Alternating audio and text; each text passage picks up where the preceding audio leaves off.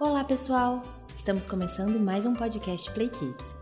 Meu nome é Ana Clara Oliveira e nosso bate-papo de hoje é sobre literatura infantil e os seus diversos papéis na vida de pequenos e também de nós adultos.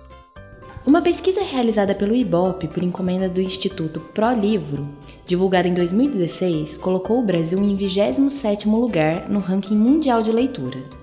Os leitores representam 56% dos brasileiros, sendo que o tempo médio dedicado a essa atividade é de 5 horas e 12 minutos por semana. Embora esses números tenham tido uma melhora em relação aos anos anteriores, a verdade é que o Brasil ainda é tímido quando se trata de literatura. Para se ter uma ideia desse cenário, a mesma pesquisa indica que o brasileiro lê apenas 4,96 livros por ano. Desses, 0,94 são indicados pela escola e 2,88 lidos por vontade própria. Do total de livros lidos, 2,43 foram terminados e 2,53 lidos em partes. Mas por que é importante falar sobre isso? Porque, muito mais do que um hábito, o contato com a literatura ainda é uma das ferramentas mais eficazes para ampliar o nosso vocabulário e nossa visão de mundo, estimular a empatia e um olhar mais crítico e despertar o nosso lado mais humano. Quando falamos de leitura na infância, os benefícios são ainda mais diversos e evidentes. As histórias não só colaboram com o desenvolvimento infantil, mas também com o fortalecimento dos laços de afeto. Além disso, a literatura proporciona o contato dos pequenos com diferentes realidades e culturas, sendo uma ferramenta para diálogos mais complexos e ajudando a compreender melhor algumas situações e a lidar com as emoções. Ou seja, a literatura infantil vai muito além do seu papel educacional e enquanto entretenimento sendo um importante instrumento para a formação de seres humanos mais sensíveis, críticos e completos. Para falar sobre esse assunto, convidamos o autor Ilan Brema, mestre e doutor em educação pela Universidade de São Paulo. Ilan é um dos principais escritores de literatura infantil do Brasil e pai de duas pequenas. Muito obrigada pela sua presença aqui com a gente, Ilan. Eu que agradeço. Para começar, eu queria que você contasse para a gente como que é a sua relação com as histórias infantis. Você sempre foi um leitor assíduo. O que os livros infantis representam para você? Então, a minha relação com as histórias é uma relação antiga, uma relação de, de, amor antigo, aquele amor antigo que é o amor mais forte, né, que a gente nunca esquece, né, que entra no nosso corpo, na nossa alma e, e difícil da gente esquecer, tá lá dentro. As histórias elas entram no meu dia a dia, né, muito ligado à minha família, tanto meu pai quanto minha mãe sempre foram pessoas que leram muito. Sempre tive muitos livros à minha volta, então meus pais ficavam horas e horas lendo livros, revistas, e eu lembro quando eu era criança, Ana, é, uma cena me marcou profundamente isso. É, meu pai é, lendo o jornal dele, estava lá lendo o jornal dele, ele lia vários jornais, não só um. Era uma coisa bem engraçada, mas eu peguei também esse gosto. Até hoje eu leio jornal, gosto de jornal de papel. Todo mundo que eu conheço já, já migrou para o jornal eu né, da, da, da, internet, do tablet, eu não consigo. Eu ainda assino jornal de papel, adoro o papel. Tem a ver com, essa, com esse amor antigo, com essa relação antiga com, com o papel e com, e com o texto. E eu lembro olhando para o meu pai, falava assim para mim mesmo, né? O que, que, será? Eu não sabia ler na época. O que, que será que tem de tão legal nesse papel, né? Nesse, nesse dito jornal? Meu pai fica lendo e não olha para mim, não me dá a bola, não me dá atenção. Deve ser uma coisa bem legal, né? Para ficar lá lendo o tempo inteiro não, e não olhar para, né? E isso me, me criou uma, um, um, desejo de descobrir o que, que era aquilo, né? Então, é, é, e eu fui atrás, eu fui, e entendi, porque hoje em dia sou, sou eu, minhas filhas. Pai, que você tá falando? Tô lendo jornal, e eu gosto de ler jornal. Demoro, é um momento bacana, né? A, a mesma coisa vale para livro, para romance, né? Para literatura. Então, é, a minha relação está ligado à minha família. E também está ligado a uma forma também de eu ser, né? Como né, a gente pode falar da, da minha parte interna, do meu mundo interior, é, como, como o Goethe, né, o, o, poeta alemão dizia, o grande Goethe, dizia, é, a nossa cidadela interna, né, nossa cidadela interna. Então, esse meu mundo interno, quem sou eu, né, por dentro, tem muito, tá muito ligado também ao mundo das histórias. Eu sempre fui uma criança muito imaginativa, muito criativa, conseguia brincar sozinho, não precisava desesperadamente, como algumas crianças eu vejo assim, é, tem essa necessidade muito forte sempre de estar com alguém. E os pais às vezes estimulam isso, não deixam a criança sozinha, ela poder aprender a brincar sozinha. Eu nunca, eu brincava super bem contra as crianças, mas quando eu estava sozinho, também ficava bem, porque conseguia construir os meus mundos, né? É, as, minhas, as minhas criações literárias, as primeiras, são da minha cabeça, quando eu era criança. Eu conseguia criar mundos fantásticos e gostava daquilo, passava horas nessas brincadeiras magéticas. E acho que isso foi uma preparação para minha relação posterior com a escrita, com a literatura, com a ficção. Né? A ficção, para mim, é um, é um dos elementos mais importantes do gênero humano. A gente só é humano, a gente só é Homo sapiens por causa da ficção. Sem ficção, seríamos é, amebas, seríamos é, animais é, é, irracionais. Né? O que torna a gente humano é a possibilidade de ficcionar sozinho e coletivamente. Sim, e você tocou num ponto muito importante, né? Que é a influência da família. E um dado muito instigante que foi dessa pesquisa do Instituto Pro Livro é que 67% da população declara que não teve uma pessoa que incentivasse a leitura em sua trajetória. E aí eu queria saber de você, sabendo que a única forma de apresentar literatura na primeira infância é através desse contato da contação e da mediação do adulto, na sua opinião, o que, que falta para que os educadores e os pais e os adultos em geral incentivem mais a leitura entre as crianças? Então, primeiro a gente tem que, é, a gente falando de, de, ficcionar junto, né, de criar junto, de imaginar junto. Então, a, a sociedade brasileira precisa imaginar junto, pensar junto, né, é, e acreditar, precisa acreditar. E a gente acreditando as coisas realmente elas, elas podem caminhar numa direção é, que a gente está imaginando. Tem aconteceu no, nos outros que aconteceu nos outros países, né? Que é o que é o seguinte, que é o que a gente precisa acreditar e a leitura e a literatura é importante. Então, é, você, a gente observar que a, a, o nível de leitura no país é muito baixo, os dados que, que você leu assim no começo, muito sincero com você, eu não acredito muito nesses dados.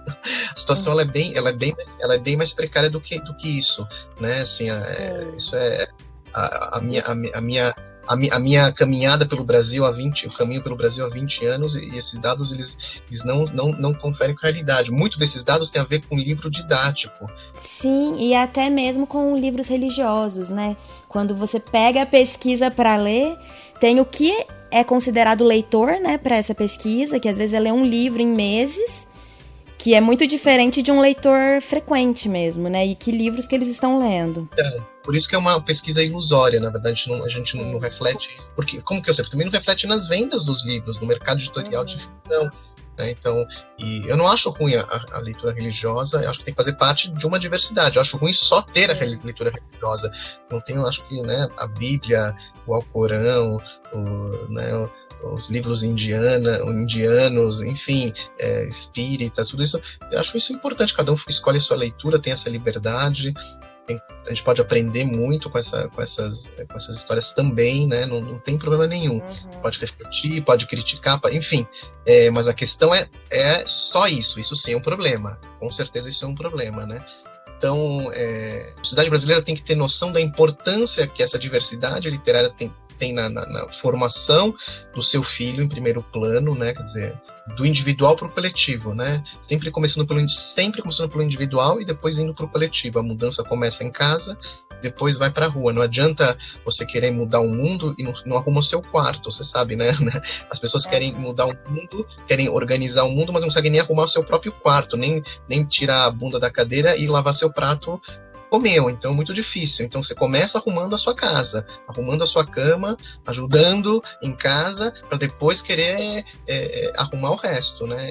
E, e na, leitura, na leitura, na literatura é a mesma coisa. A gente precisa começar com, com a criança é, em casa, depois tem a escola, depois tem a sociedade como um todo. Mas para isso acontecer, os pais têm que ter consciência atores depois, o governo depois e todo mundo junto, que isso realmente é importante. Que ler um livro não é, é só entretenimento, ler um livro não é só passatempo, é também entretenimento, é também passatempo, mas não é só, né? Você formar um leitor é, capacitado, um leitor é, que tem fluidez na sua leitura, você está criando um cara poderoso no sentido de entender as leis, um cara poderoso de poder discutir as leis, um cara poderoso de poder transformar o, o, seu, o seu entorno, um cara que, que, que, pode entender como funciona o seu mundo um pouquinho melhor, como funciona o seu mundo interno, interno, como funciona o mundo interno daquele outro que às vezes discorda de você.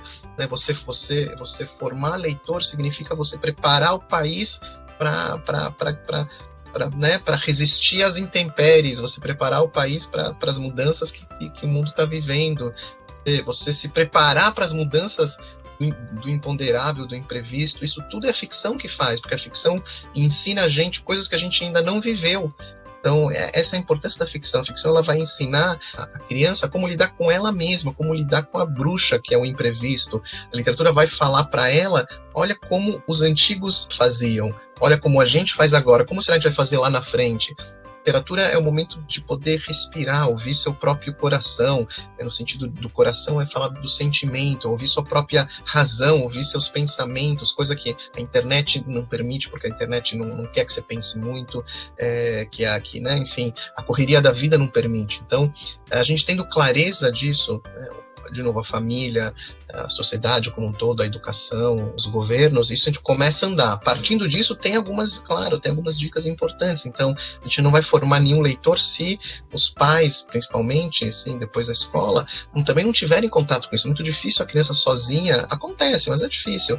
Ela ter essa descoberta. Então, você, você é de uma família pobre, Hoje em dia não tem mais justificativa. Ah, não, porque o livro é caro, tudo, mas isso não é justificativo, porque você pode levar seu filho em várias cidades brasileiras, pequenas, médias, grandes, você tem bibliotecas públicas, você tem projetos incentivo à leitura, o livro, o acesso ao livro melhorou muito, mas muito, muito, muito. Então, não é uma questão de dinheiro. Você pode ir até para uma livraria ler livro para o seu filho, não precisa nem comprar. A livraria não vai brigar com você.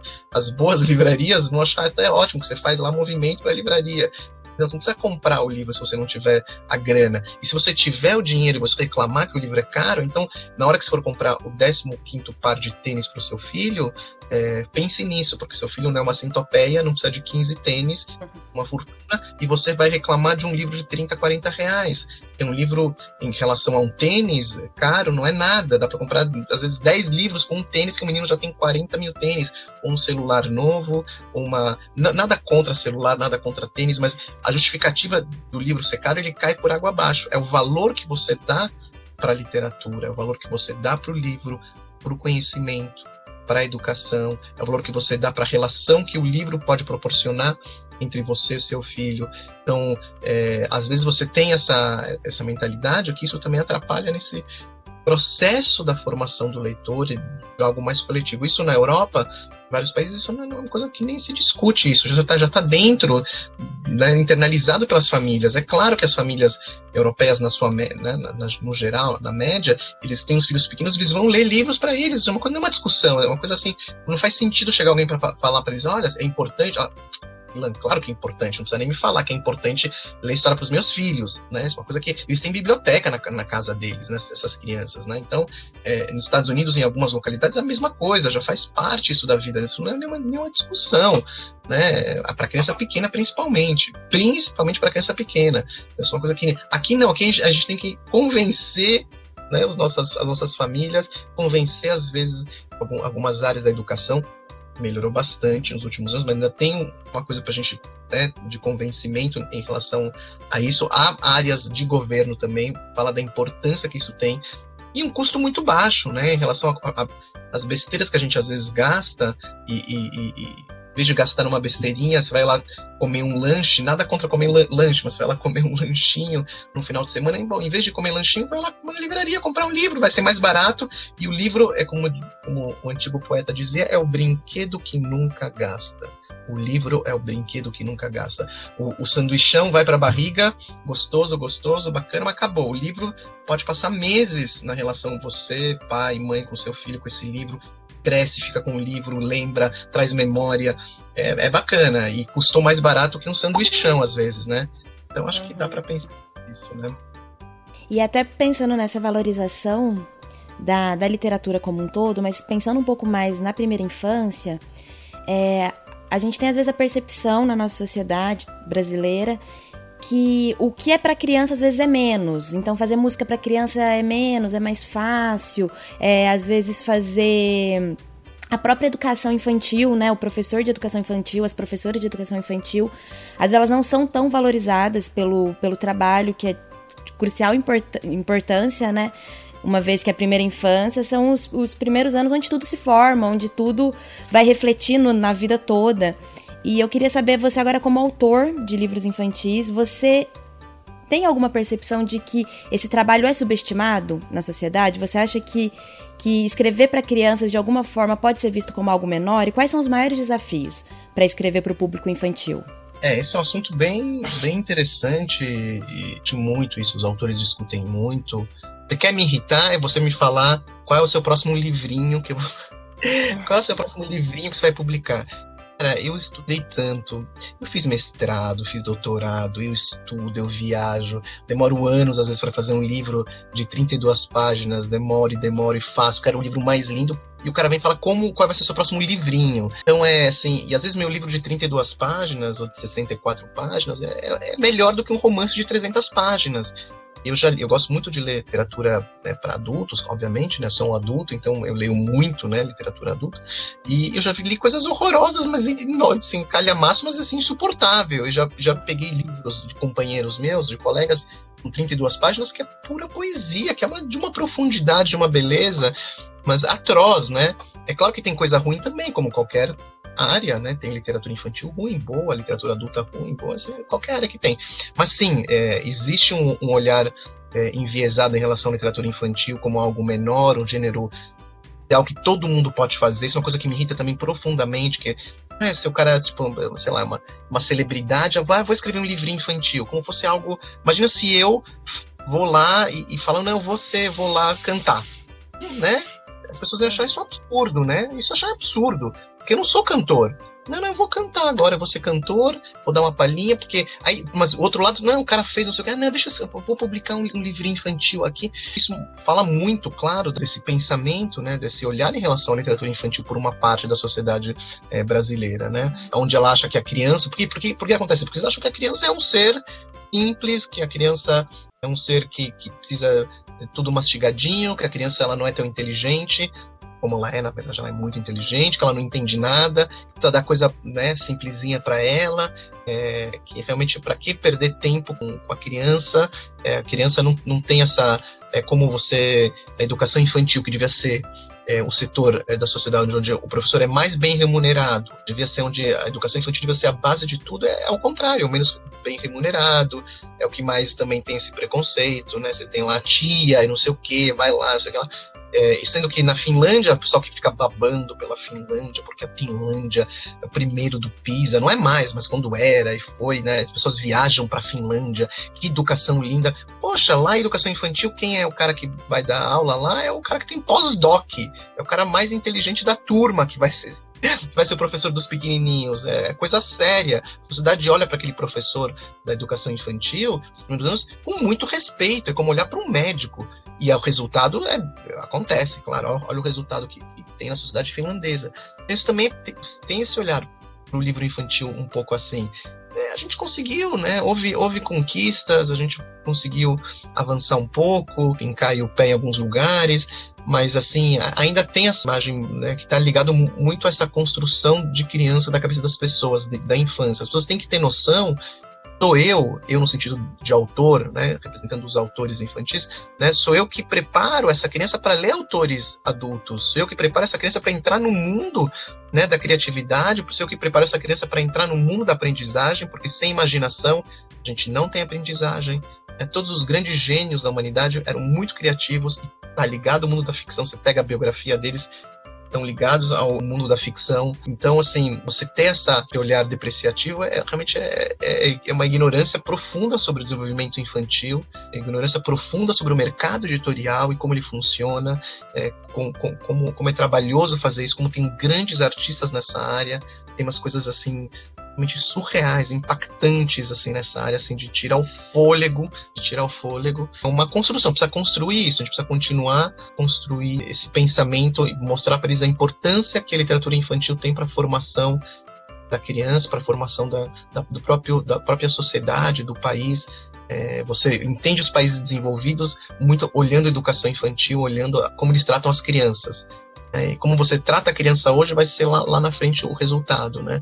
Quanto mais ficção, mais literatura infantil, uma garantia, eu garanto para você, assim, a sociedade ela, ela avança, ela avança em, em todos os índices precisam ir para frente, os índices é, sociais, né, de justiça, os índices de, da educação, da saúde. Claro, claro que saúde, quanto mais inteligente você se cuida mais. Você se cuida mais sendo mais inteligente, mais perspicaz. Quanto mais repertórios você, você tem mais ferramentas para poder enfrentar a vida, né? Então isso é uma coisa importante. É, tá tudo relacionado, né, na verdade. É, tudo relacionado, tudo relacionado.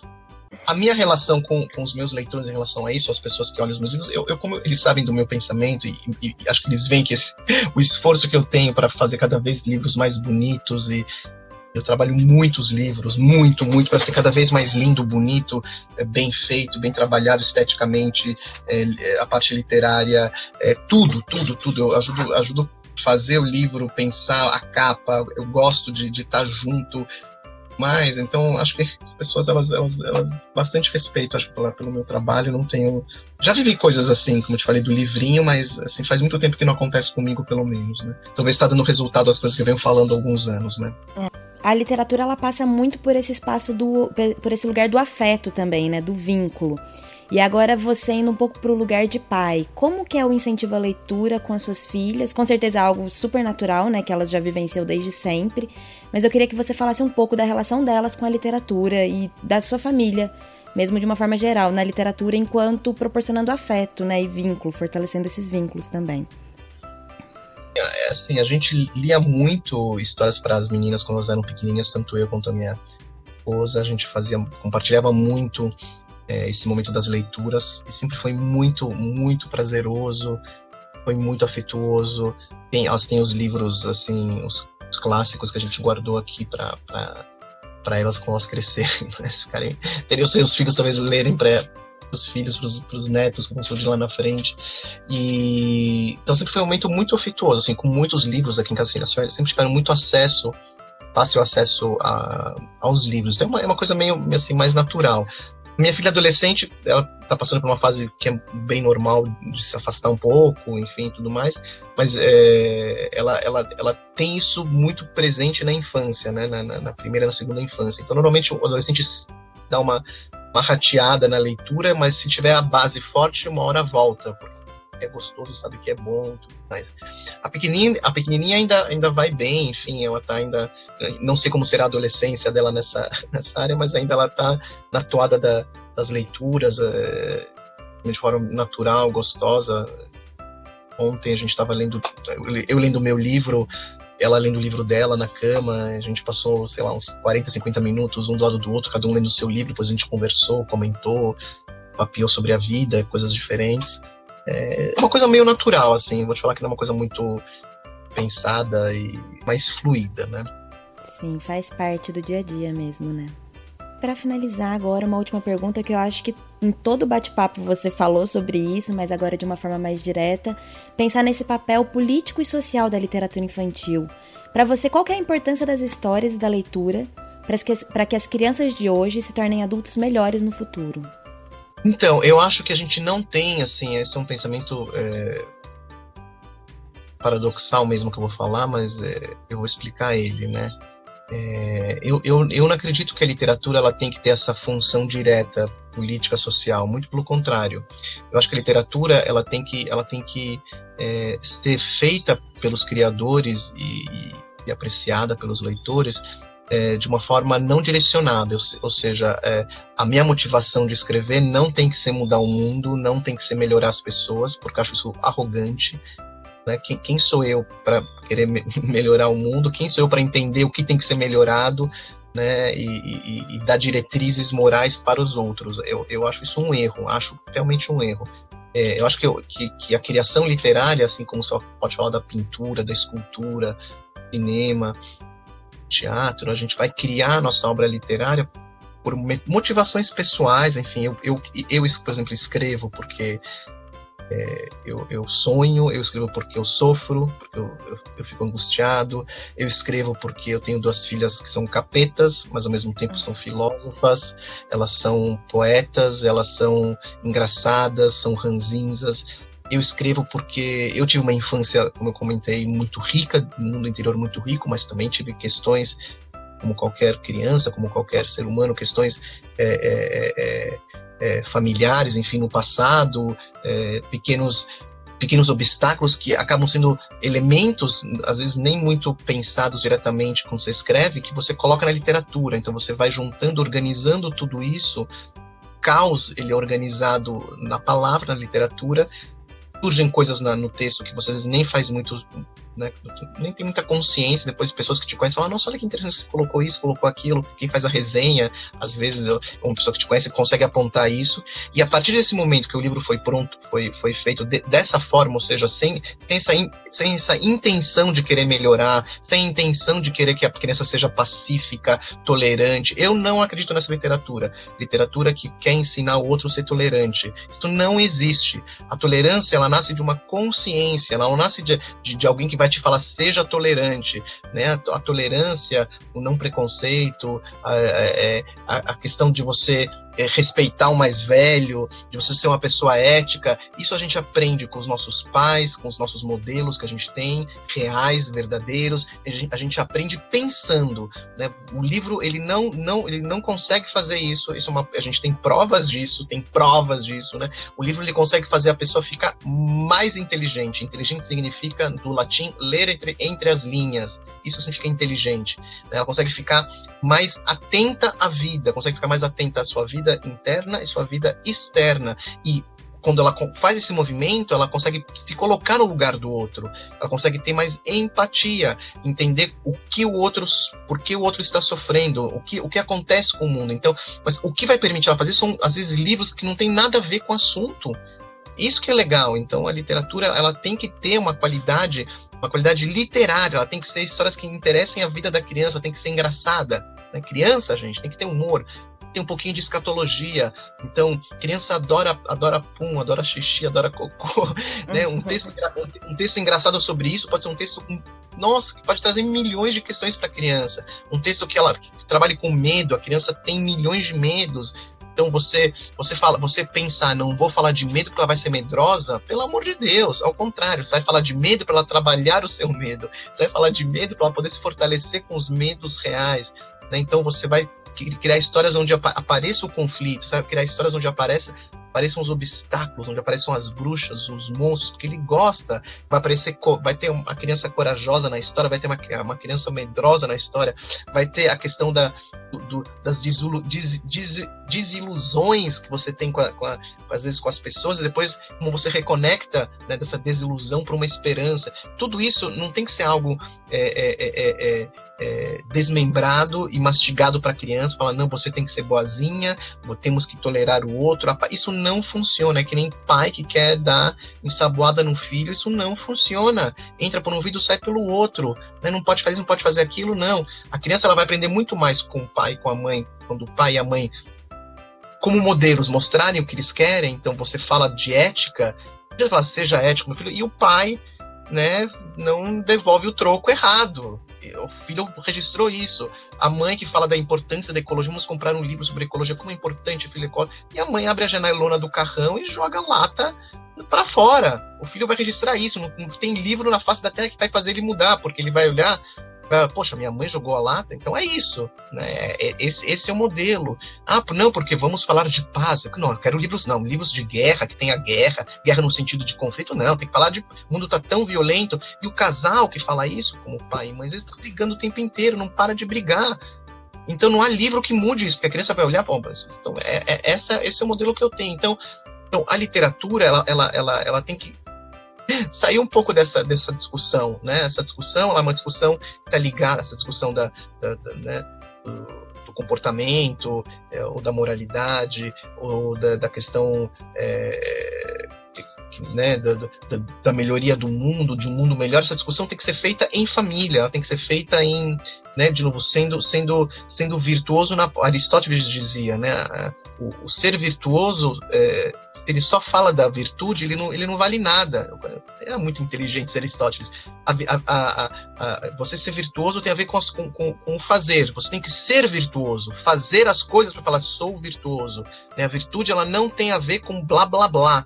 Não é blá blá blá, é fazer. Então você quer melhorar o mundo, então quando você desce para a rua e você vê alguém que está te pedindo um prato de comida, você dá um prato de comida, isso é melhorar o mundo. Você vê no ônibus um velhinho parado e um jovem de 15 anos sentado e você fala assim: "Ô moleque, ó, levanta que tem uma pessoa aí para sentar".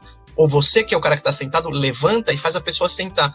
Isso muda o mundo, não um livro contando sobre isso, entendeu? Porque um menino que chega a levantar para deixar a pessoa sentar, é, é, eu posso te falar, pode ser um menino que gosta de leitura, de literatura, e às vezes não tem nada a ver com isso. Ele gosta de leitura de vampiro, ele gosta de leitura, ele gosta do Harry Potter, ele gosta de, ele gosta do, do, do Ziraldo, ele gosta da Ana Maria Machado, ele gosta da Eva Furnari, ele gosta da, da Ruth Rocha, mas essas leituras fizeram ele poder se colocar no lugar do outro, mesmo que nenhum livro que ele leu dessas pessoas falava tem que levantar quando vem um velhinho, porque, enfim, você é jovem, você aguenta, deixa o velhinho sentar, porque é o, é o justo, é o honesto, é o, é o empático a ser feito. Então, é, é, a literatura ela tem que trazer a inteligência. Para trazer a inteligência, ela tem que ser, de novo, tem que ter esses elementos que eu falei, ela tem que ser, ela tem que ser perspicaz, não subestimar a inteligência da criança, é, ela ser engraçada, ela trabalhar com medo, ela trabalhar com insegurança, trabalhar com a segurança,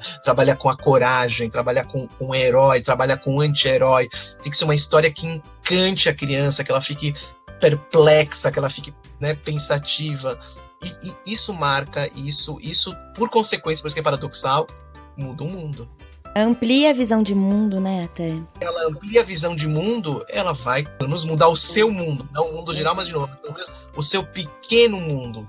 O seu pequeno mundo, ele pode, ele pode ser alterado. Eu lembro de um professor me contando que era um, um professor é, ele era de uma família muito humilde, assim, trabalhava na roça, meus pais eram analfabetos, né? E ele dizia como a literatura, e não a literatura que falava da, da, da, da, revolução, da guerra, da guerra contra a opressão, não, não era isso que ele falava que mudou a vida dele.